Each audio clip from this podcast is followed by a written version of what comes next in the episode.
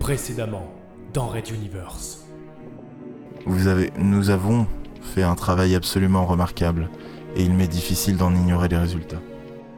Mes sautes de réalité ont diminué, ce qui me permet d'être plus actif et pertinent dans mes activités journalières. Elles n'ont pas cessé, n'est-ce pas? Non, mais je ne vous apprends rien. Je vais mourir. Ce qui m'empêche d'être entendu par les manteaux, les suites de cet accident arrivé loin d'ici il y a longtemps, me tue à petit feu. Anguille approcha son visage de celui de Calande et, délicatement, lui déposa un baiser sur ses douces lèvres. Raid Universe. Chapitre 19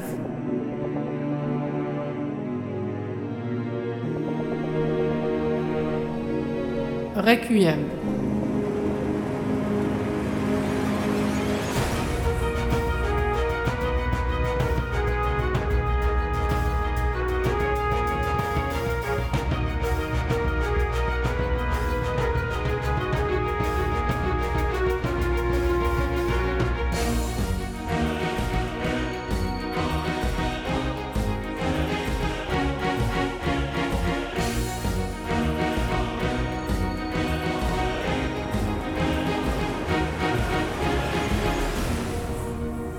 Sixième épisode.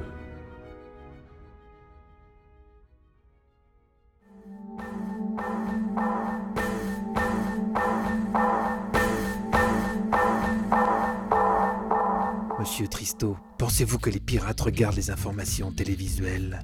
Pardon? Si vous avez une minute, je voudrais que nous descendions dans la cité intérieure. J'aurai quelque chose à vous y montrer. Euh, Oui, en fait, euh, pouvez-vous me laisser un instant?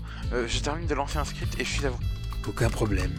L'intelligence artificielle vous donne toujours du fil à retordre. Oh là là, oui, mais euh, elle ne peut plus pénétrer dans notre transporteur. J'ai fini de nettoyer plus de la moitié de notre maison. Vous ne voulez toujours pas que je redémarre les générateurs? On pourrait, vous savez, Bien sûr, vous me l'avez déjà dit. Et que vous avais-je répondu? euh, de garder l'interrupteur avec moi et d'attendre le moment propice. J'ai ici mon terminal relié au réseau. Il ne me suffit que de quelques secondes. Bon, on dirait que c'est parti. Le script tourne. Je suis à vous. Edmund éteignit l'écran de sa console. Vieux réflexe de hacker pour limiter les regards indiscrets. Et referma son terminal portable. Puis il rejoignit Sterling Price en vérifiant la mise en veille du système. S'il voulait pouvoir l'utiliser en quelques secondes, mieux valait s'assurer qu'il se rallumerait. Ils prirent des issues secondaires, descendirent plusieurs échelles de secours, longèrent quelques plateformes suspendues, avant de se retrouver sur une extrusion d'un mur d'enceinte, transformé en un large balcon avec une vue imprenable sur la gigantesque cité intérieure.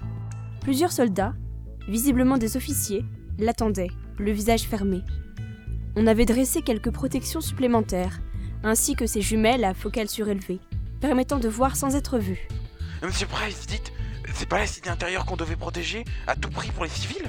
Bonne mémoire, Edmund. En effet. Regardez là-bas, on poursuit l'évacuation vers les niveaux supérieurs. C'est risqué, mais je ne devrais. Une explosion rugit de l'autre côté de la cité, puis une seconde.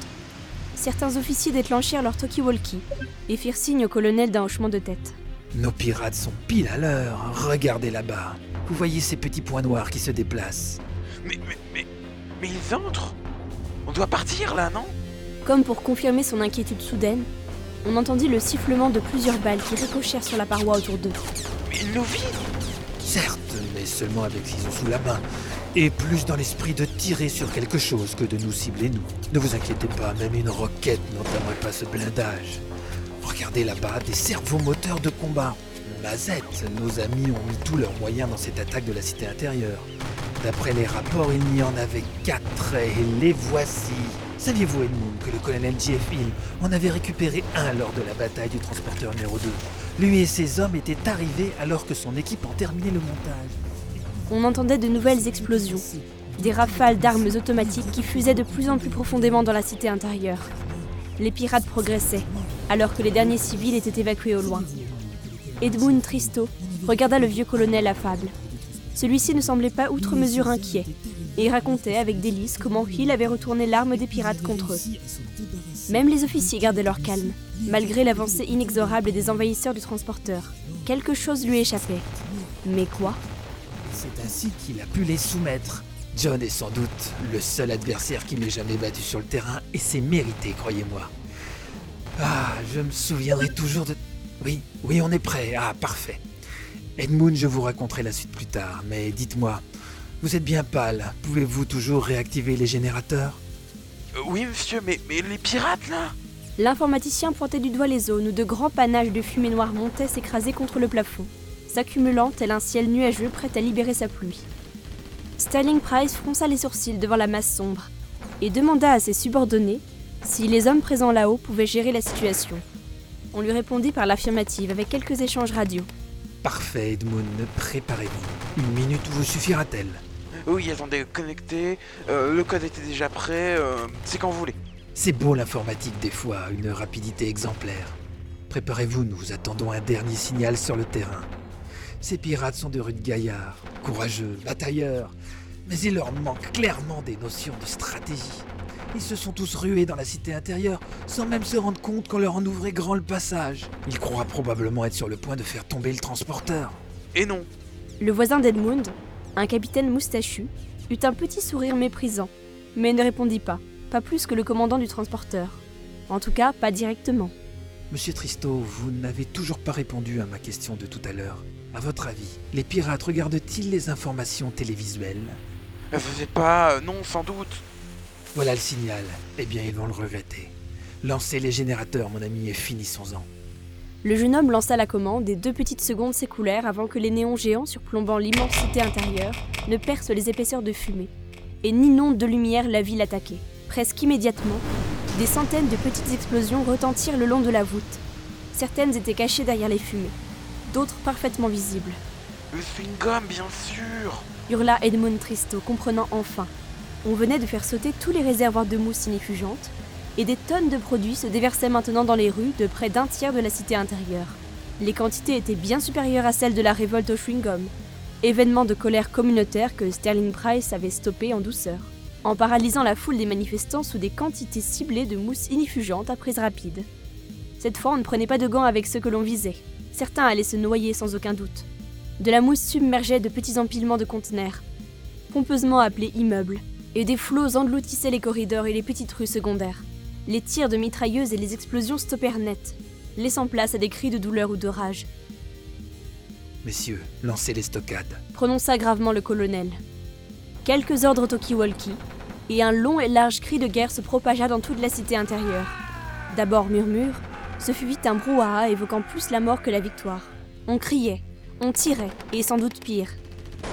Des troupes en armes pénétraient par l'armée d'où les pirates encore libres tentaient de refluer, les taillant en pièces. De l'autre côté, on neutralisait définitivement ceux accessibles en surface de l'énorme masse rose. Tristo était effaré. Il entendait plus qu'il ne voyait le déferlement de haine. On tuait les pirates assaillants par groupes. On vidait ses chargeurs à l'aveugle au travers de l'épaisseur de mousse maintenant durcie, où d'autres attaquants prisonniers s'asphyxiaient depuis quelques minutes déjà. C'était un massacre, un pur et simple massacre. Il se tourna vers Sterling Price lentement, redécouvrant le vieil homme qui lui parlait de courage et de stratégie, quelques heures plus tôt. L'autre sentit son regard et le lui rendit. Il n'était pas heureux, non, c'était évident. Mais il semblait bien impuissant à arrêter les horreurs perpétrées par ses propres hommes. Tout au plus déglutit-il, puis quitta le balcon par le corridor derrière eux. Dites-leur que nous aurons besoin d'un maximum de prisonniers. Venez, monsieur Tristo, les navettes tubulaires doivent à nouveau fonctionner. Rentrons au centre de commandement ici. Tout est presque fini.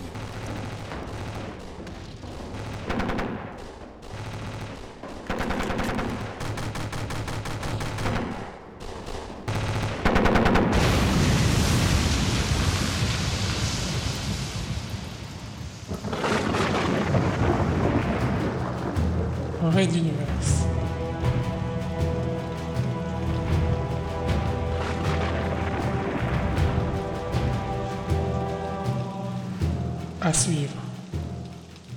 Retrouvez les musiques originales, les chapitres complets et les livres numériques de la saga sur reduniverse.fr.